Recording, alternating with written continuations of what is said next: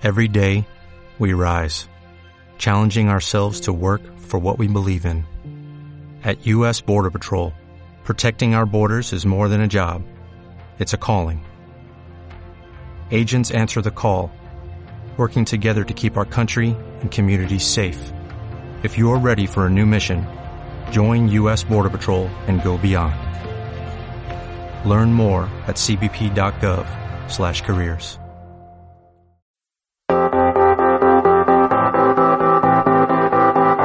Bienvenidos al Centro Cristiano Esperanza de Valencia.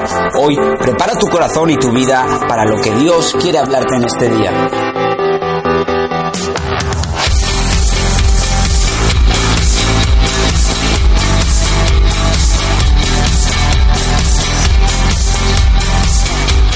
Sabéis que la semana pasada tuvimos nuestra, nuestro especial de Semana Santa, iba a decir Nochebuena, ya me fui para otro lado. Tuvimos nuestro especial de Semana Santa, la verdad que fue una bendición lo que pudimos compartir en este lugar. Creo que Dios nos habló claro acerca de ello y eh, de la importancia de lo que la cruz significa para cada uno de nosotros y qué es lo que yo tengo que hacer a través de ese sacrificio de Jesús en la cruz, el cual murió por nosotros. ¿Ok? Y queríamos compartir en estos dos próximos domingos algo que Dios, de, mi esposa lo decía hoy, y algo que Dios nos está hablando mucho en este tiempo. Y una de las, uno de los pilares principales de la visión de nuestra iglesia tiene que ver con cuatro cosas fundamentales. ¿ok? No sé si se recuerdan. Número uno tiene que ver con ser una iglesia que conecta a las personas con Dios. ¿Sí? Somos una iglesia que lleva a las personas a conectarse con Dios, a encontrarse con Dios. ¿Por qué esto es importante? Porque hoy lo decía Miguel mientras oraba, lo único que puede cambiar y transformar nuestra vida, nuestra familia, nuestra realidad social, económica, política, es la relación que nosotros tenemos con Dios. No es otra cosa. Existimos como iglesia para ser personas que nos conectamos entre personas. Dice la palabra, somos un cuerpo, ¿ok? Algunos somos más nariz, otros somos más oreja, acá vemos de todo, ¿ok? No miren al que está a su lado para decirle, ah, tú eres, no, no. ¿Ok? Cada uno acá somos diferentes, somos parte de un cuerpo. Y necesitamos estar conectados. Entonces la Biblia nos llama a esta comunión. Por eso nos juntamos los domingos. Si no, tú podrías decir, ¿Para qué voy el domingo a la iglesia? Mejor me quedo en mi casa y después me, congrego online. Eso no sirve. O sea, crece, escucha online, pero congrégate, sé parte de algo, porque somos parte de un cuerpo. Dios nos llama a estar conectados. Dios nos llama en su palabra a ser personas que sirven. Dice la Biblia que nos dio dones y talentos para que nosotros lo pongamos al servicio del cuerpo de Cristo. O sea, Dios te dio algún don. Uno por lo menos te tiene que haber dado. ¿Ok? Uno. Algo Dios puso en tu mano. Y ese algo Dios lo quiere bendecir y multiplicar. Pero para que se bendiga y se multiplique, ¿qué tienes que hacer? Trabajarlo. Entonces, ¿qué es lo que Dios puso en tu mano hoy para que puedas servir a las personas que están a tu alrededor? Y la cuarta cosa y no menos importante, sino muy trascendental, es Dios nos llama a hacer influencia. Dice la palabra de Dios que nosotros somos sal y somos luz de este mundo, por lo tanto somos agentes de cambio. Dios nos llama a trastornar el mundo en el que nos encontramos. Y hablando de estas cuatro cosas, yo quiero enfocarme específicamente en una de ellas, que siempre va a tocar las otras, pero tiene que ver más con, con esta parte de Dios nos llama a conectar. ¿Qué quiere decir esto? Cuando hablamos de conectar a personas con Dios, Tú dices, ¿qué? Me vengo acá a la iglesia, me pongo un enchufe ahí al ¿No te lo pusieron hoy cuando entraste? No, ¿verdad? O sea, vengo a la iglesia, me pongo un enchufe, me ponen a la corriente. No, no estamos hablando de eso. Cuando hablamos de conectar con Dios, hay algo que se genera una relación. Proveer ese espacio, ese lugar, donde tú puedas encontrarte con Dios. Pero que esa conexión pueda ser diaria, como hemos hablado anteriormente. La relación con Dios no te la da un domingo en la iglesia, te la da tu día a día. ¿Cómo tú haces esa relación con Dios? ¿Cómo creces? ¿Cómo aprendes de la palabra? ¿Cómo aprendes a orar? Esa relación continua. Y en eso Dios nos llama a conectar, a ser personas que estamos llamados a conectar. Y en esto hay una palabra que me encanta en, la Biblia que se llama misericordia. Di conmigo, misericordia. Misericordia. ¿Sabes que la RAE aunque la RAE hoy mete cualquier palabra en el diccionario, ya no sabemos, pero la RAE tiene una definición de misericordia que me encanta. Dice, atributo de Dios en cuya virtud perdona los pecados y las miserias de sus criaturas. O sea, Dios y nosotros sus criaturas, ¿no? Eso es lo que dice la RAE. Es un atributo de Dios el cual perdona nuestros pecados. La misericordia es una de las principales características que nosotros vemos en la vida de Dios. Ahora, si la misericordia es una de las principales características que nosotros vemos en la vida de Dios y nosotros queremos ser hijos de Dios, ¿tú no crees que quizás es algo que Dios quiere moldear en nuestro carácter, la misericordia? ¿Verdad que sí? Si Dios es misericordioso, Él como quisiera que tú y yo seamos misericordiosos. Entonces, ese atributo de Dios es algo que Él quiere que nosotros podamos moldear en nuestra vida. Ahora, fíjate, eh, la palabra dice, bienaventurados los misericordiosos, porque ellos serán tratados con misericordia. Todos tenemos claro en este lugar un principio, que todo lo que tú y yo sembramos, ¿sí? O sea, ¿hay alguien en este lugar que alguna vez fue y plantó patata y le creció una sandía? No, ¿verdad? Si hay alguno medio científico me dice, me deja saber. O sea, tú siembras patata y crece patata. ¿Ok? Es inevitable. Tú siembras naranja y vas a cosechar naranjas. Después hay cosas de injerto y todas esas cosas raras, ¿no? Pero si tú siembras una semilla específica, vas a cosechar de acuerdo a ese género. La palabra nos dice que bienaventurado el misericordioso porque serán tratados con misericordia. Y yo quiero hacer un paréntesis aquí. Muchas veces nosotros vivimos la vida cristiana más pensando en nosotros mismos que cómo bendecir la vida de las personas que están a nuestro lado. ¿Ok? No, porque yo me siento así, porque nadie me mira, porque todo, eh, todo, llego a la iglesia y nadie se acercó a saludarme, porque este fin de semana no me mandaron un WhatsApp, porque no me dijeron, porque me miró y me dio vuelta la cara. Y vivimos centrados en nosotros de que si se acerca alguien a saludarme o no se acerca alguien a saludarme, vivimos centrados en lo que los otros por ahí podrían estar pensando de mí y todo nuestro mundo gira alrededor de quién? De nosotros. Sin embargo, la palabra nos dice que si yo me preocupo por otros, ¿qué va a pasar? Otros se van a preocupar por mí. Ahora vamos a leer. ¿Por qué? Porque yo todo lo que siembre es lo que voy a cosechar. Y la misericordia de Dios, que es uno de sus atributos principales, nos lleva a entender esto. Fíjate lo que dice Primera de Juan 3, 18. Queridos hijos, que nuestro amor no quede solo en palabras, mostremos la verdad por medio de nuestras... El sábado pasado hablábamos acerca del amor de Jesús, mostrado a través de una acción, que era su Hijo Jesús muerto en la cruz. Y nos está diciendo Juan, mostremos la verdad y que nuestro amor, que nuestras palabras, o sea, que nuestro amor no quede solamente en decir algo, sino que quede en qué voy a hacer por alguien. Entonces cuando yo empiezo a mirar mi vida, si yo estoy constantemente centrado en mí, pensando en mí y que me dicen, que no me dicen, ¿qué es lo que voy a cosechar? Nada. ¿Por qué? Porque no he sembrado nada. Entonces, si yo espero que otras personas puedan preocuparse por mí, ¿qué es lo que tengo yo que hacer?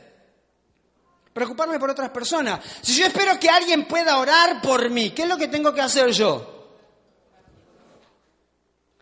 ¿Por qué? Porque yo todo lo que yo siembre, incluso en esto, en las relaciones, es lo que yo voy a, a, cosechar.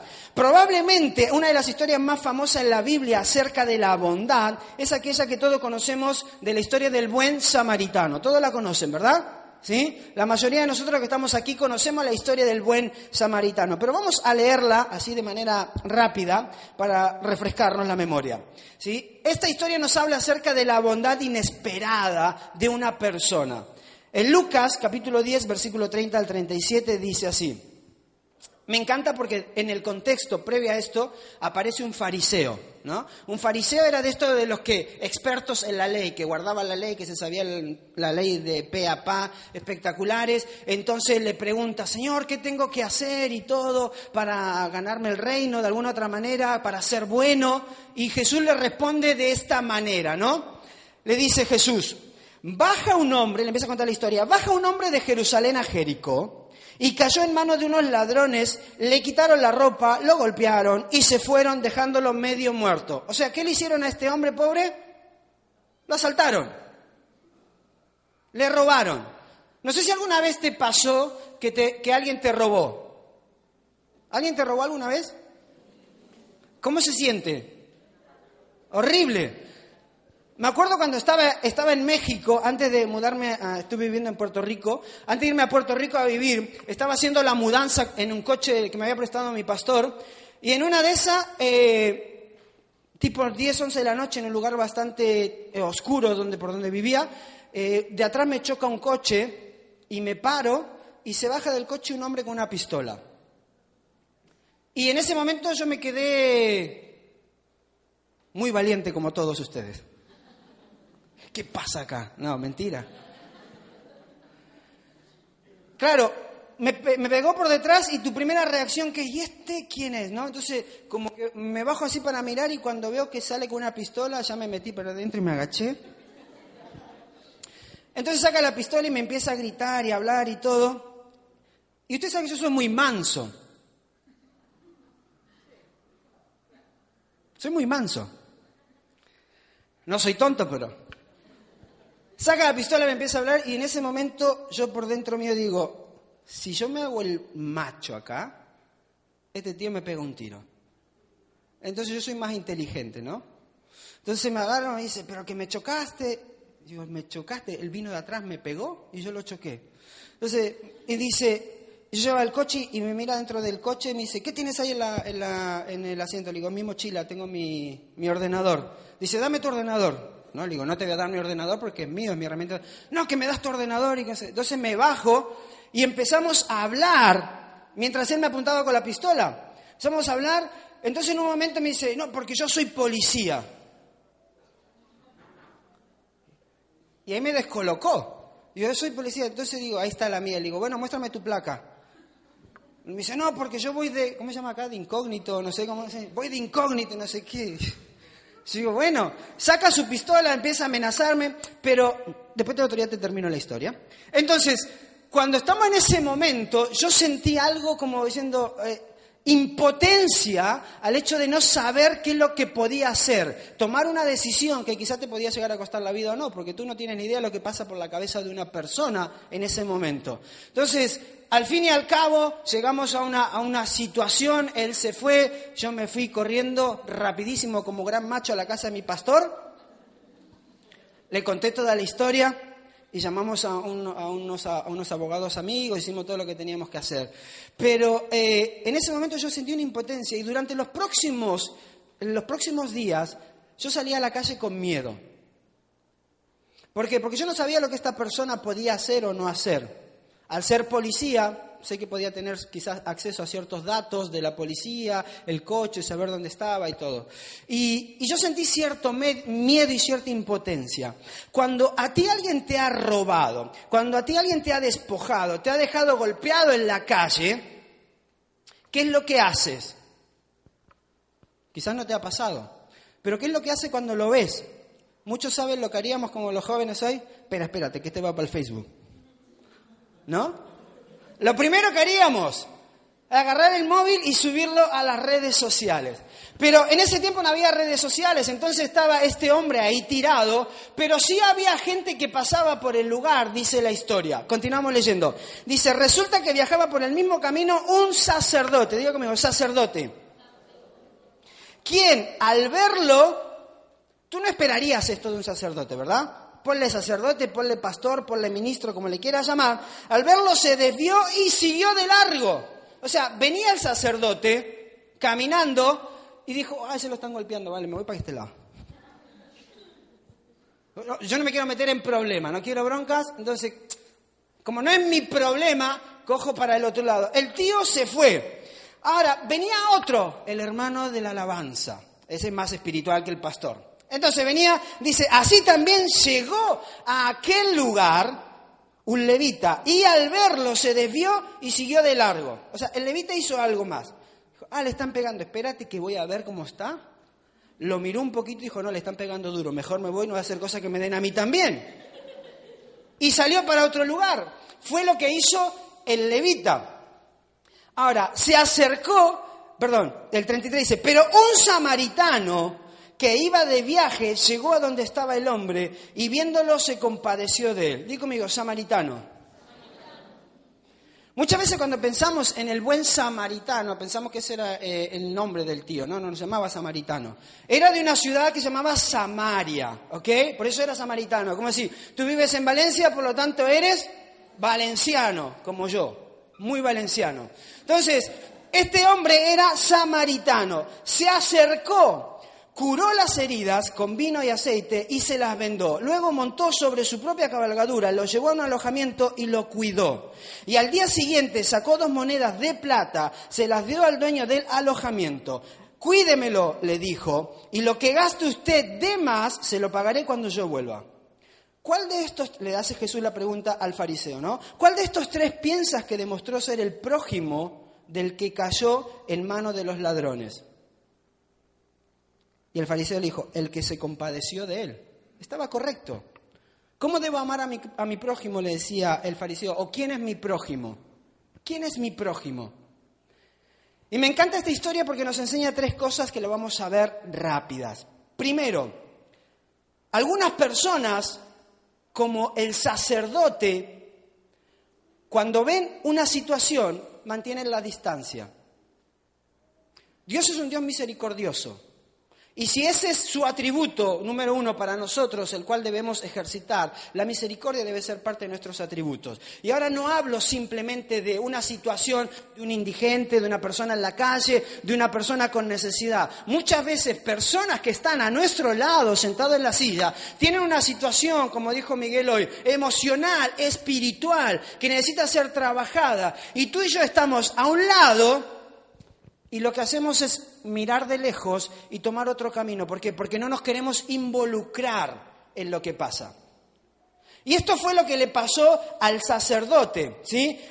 este fue el, el, ejemplo que él nos dio en la historia. Simplemente evitó el problema por completo. Ni siquiera quería saber qué era lo que pasaba, ni siquiera quiso saber por qué le estaban pegando. Lo evitó, lo vio a la distancia y se fue. Nosotros en nuestra vida Muchas veces tenemos a nuestro alrededor, en nuestra familia, en la iglesia, en los grupos de crecimiento donde estás, vienes el domingo a este lugar o te juntas con alguien y ves una situación que necesita que tú y yo nos movamos a misericordia, o sea, hacer algo y la evitamos. ¿Por qué? Porque quizás como el sacerdote decimos, no te acerques demasiado a la gente, a lo mejor la vas a tener que ayudar. Y si la ayudas, vas a tener que invertir tiempo. Y si invierte tiempo, quizás vas a tener que ensuciarte las manos. Y quizás vas a tener que dedicarle tiempo de oración. Y quizás vas a tener que dedicarle eh, eh, parte de tu economía a hacer lo que tienes que hacer. Entonces, preferimos hacer como el sacerdote. Se creía tan santo que dijo, no, yo no estoy para estas cosas pequeñas, por lo tanto no me voy a involucrar. Ignoró y se fue por otro lado. Ese era el problema del sacerdote. ¿Sí? Era demasiado santo para poder servir. Cuando vivimos un estilo de vida de excusas, tratamos de mantener todas nuestras relaciones superficiales. Dios nos llama a estar conectados. Y el estar conectado con alguien significa que cuando a ti te duele una parte de tu cuerpo, tú no dices, bueno, me duele la pierna, me la saco, la dejo en casa y me voy sin una pierna. Que se aguante el dolor ella solita y con el resto del cuerpo me voy de fiesta. Tú no haces eso. Si a ti te duele algo en tu cuerpo, te duele todo tu cuerpo, produce un malestar en tu vida. Entonces yo no puedo tener esa actitud como el sacerdote, decir, lo que pasa a mi lado no me interesa, lo miro a la distancia, no vaya a ser cosa que me tenga que involucrar, porque eso me demandaría tiempo. La segunda cosa importante que nos pasa y nos enseña esta historia es las personas que son curiosas pero no se involucran, como el levita. El levita dice que se acercó hasta ahí y quizás como dijo, hey, ¿qué te pasa? Eh, ¿Estás bien, Pipe? Sí, no, pero estoy pasando una necesidad, una necesidad económica terrible, no tenemos alimento en mi casa. Que Dios te bendiga, voy a estar orando por ti. ¿eh? ¿Tú crees que eso le soluciona el problema? Pero muchas veces somos así. Vemos la necesidad de la persona que está a nuestro alrededor. Puede ser económica, puede ser emocional, puede ser espiritual, pero simplemente nos acercamos por curiosidad, por saber qué es lo que está pasando, para decir, voy a estar orando por ti. Quiero orar por ti. Y la oración está bien, es parte de lo que tengo que hacer, pero otra vez tengo que involucrarme de otra manera diferente. Y la tercera cosa que nos enseña esta historia es que algunas personas se acercan lo suficiente para poder cuidar de las personas. En la primera actitud del sacerdote vemos el problema desde la distancia y pretendemos no estar allí. En la segunda reconocemos el problema y nos acercamos un poco simplemente para saber qué fue lo que pasó. Pero en la tercera, y ahora quiero hablarte del, del buen samaritano, ¿sabes por qué Jesús le puso el ejemplo del samaritano al fariseo? Porque el samaritano era una persona que despreciaba a los judíos. El samaritano era aquel judío que se había quedado en Samaria y que se había casado y se había eh, relacionado con otro tipo de personas y había seguido a otros dioses y vivía la idolatría. Por lo tanto, para el fariseo, el samaritano no era, eh, no tenía la capacidad de ser una persona que Dios pudiera utilizar no es lo suficientemente bueno como soy yo para que Dios lo utilice. Porque yo voy a la iglesia todos los domingos. Porque yo oro tantas veces al día. Y cuando Jesús le quiere demostrar al fariseo algo, coge la persona que él más menosprecia, que es el buen samaritano, porque vivía en Samaria. Y me encanta esta historia porque Dice que el buen samaritano no solamente dijo, ¿qué es lo que está pasando? ¿Cuál es tu necesidad? ¿Te robaron? ¿Te golpearon? ¿Qué te hicieron? No, no voy a sacar la foto para subirla al Instagram y postearla en el Face. Voy a acercarme a tu necesidad. Te voy a curar. ¿Sabes lo que implica eso? Tiempo. Porque cuando tú y yo somos llamados a conectar con las personas y a tener este atributo principal de Dios, que es la misericordia, yo no puedo no involucrarme en lo que está pasando. No puedo no invertir tiempo en la necesidad de otra persona. Y el buen samaritano dice que lo curó, lo vendó, lo metió en su coche último modelo, que sería un burro de cuatro patas, me imagino, lo cargó arriba y dijo, vamos, corramos lo más rápido posible. Llegó a un lugar, a un, a un hotel allí, quizás de una, dos, tres estrellas o veinte mil porque no tenía techo, quién sabe, ¿no? Lo pone ahí y le dice al hombre, cuídemelo bien. Y me encanta porque no terminó ahí. Le dice, si yo te lo dejo, cuídamelo, te pago lo que invertiste hasta ahora, pero si gastas algo más, cuando regrese te lo pago. ¿Sabes lo que le estaba diciendo el buen samaritano a este hombre? Al que le habían golpeado, está diciendo, mira, yo tengo que hacer algo, pero no te abandono, vuelvo. Porque yo me implico en tu necesidad. Cuando Dios nos llama a ser personas que conectan, con las personas, nos llama a ser personas que nos involucramos en la vida de otros. Pero la sociedad en la que vivimos es una sociedad muy individualista. No importa lo que pasa, no importa, es su problema, no es el mío. No importa lo que esté sucediendo, es su problema, no es el mío. No vaya a ser. Yo estoy demasiado ocupado en un montón de cosas de mi vida como para perder el tiempo involucrándome con otro. Y muchas veces vivimos en este individualismo donde me preocupa lo que me pasa a mí. Y estamos todo el tiempo pensando de si me llamaron, no me llamaron, si me saludaron, no me saludaron, si vinieron a decirme algo o no. La pregunta es, ¿qué tanto te estás involucrando tú? ¿Qué tanto me involucro yo en la vida de otras personas que están a mi alrededor? ¿Qué tanto me preocupo por su necesidad? Y no siempre la necesidad es alguien que está tirado en la calle. Muchas veces la necesidad está a tu lado. La persona que hoy tienes a tu lado necesita que tú seas movido a misericordia para invertir tu tiempo en un café con Él, para poder ministrar su corazón y para poder ministrar su vida. Porque Dios es un Dios de misericordia. Ahora quizás tú dices, no soy el mejor preparado, no tengo todos los estudios de Biblia, teología, no sé un montón de cosas. Pues me encanta porque Jesús, cuando habla con el fariseo, le dice, aquel que tú menos piensas que yo podría utilizar, es aquel que yo utilizo para mover mi mano y utilizar mi poder en su favor. Ese es el samaritano al que tú desprecias. Ese pensó en su prójimo como tú no pensaste. Y fue movido a misericordia como tú no fuiste movido a misericordia. Dios nos llama a hacer algo por las personas. Las personas que se acercan. La misericordia toma acción cuando otros actúan. La misericordia no tiene miedo de ensuciarse las manos. Y Jesús llama a cada uno de sus seguidores a tener la actitud que tuvo el buen samaritano. Dice Mateo 25, que es de donde sale todo lo que hacemos en misiones, M25, sale de Mateo 25. Y yo quiero leerte los pasajes, el pasaje bíblico que está allí en Mateo 25. Dice, versículo 34, entonces dirá el rey a los que estén a su derecha, vengan ustedes a quienes mi Padre ha bendecido, reciban su herencia, el reino preparado para ustedes desde la creación del mundo. Y me encanta esto, porque tuve hambre y ustedes me dieron Tuve sed y ustedes me dieron. ¿Ok? Tuve sed y me dieron de beber. Fui forastero y me dieron alojamiento. Necesité ropa y me vistieron. Tuve enfermo y me atendieron. Estuve en la cárcel y me visitaron. Y le contestarán los justos, Señor, ¿cuándo te vimos hambriento y te alimentamos? O sediento y te dimos de beber. ¿Cuándo te vimos como forastero y te dimos alojamiento? O necesitado de ropa y te vestimos. ¿Cuándo te vimos el enfermo o en la cárcel y te visitamos? El rey le responderá, les aseguro que todo lo que hicieron por uno de mis hermanos, aún por el más pequeño, lo hicieron por mí.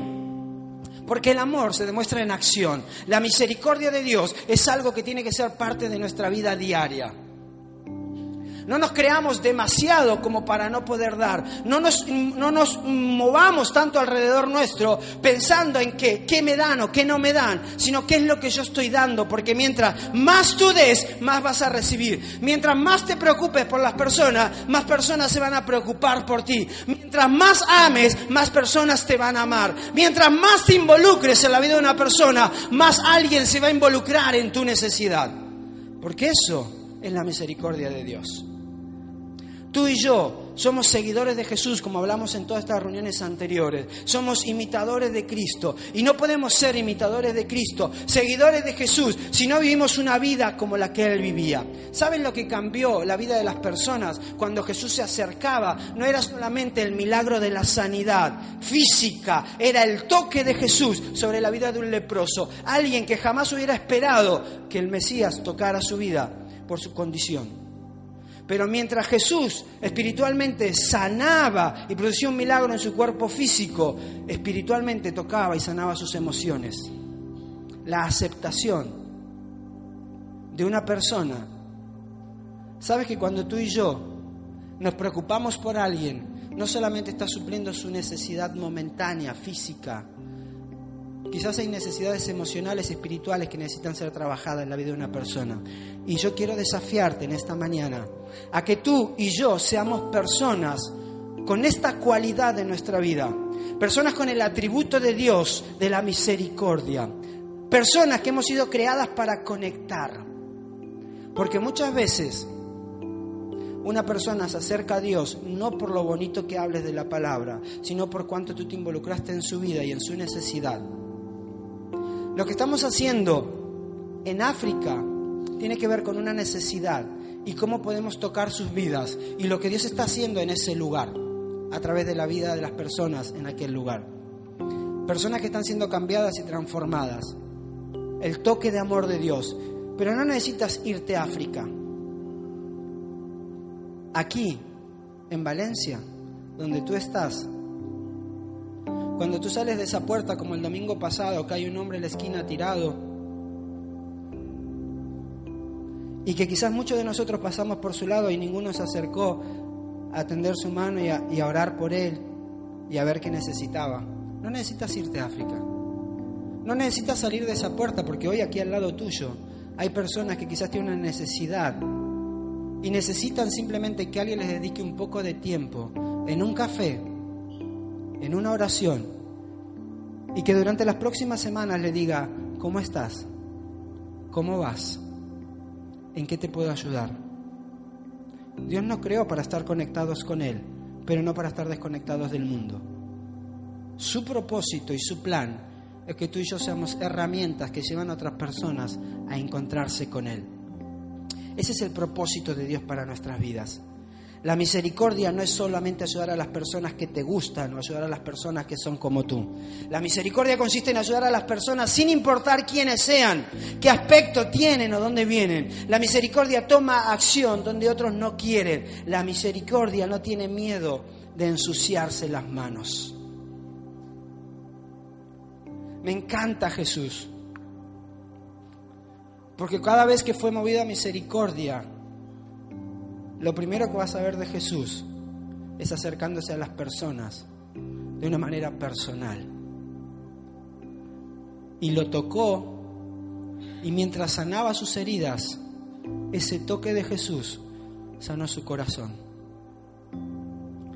Porque no basta solamente con que tú ores. La pregunta es qué tanto te ensucian las manos por misericordia a los que están a tu lado.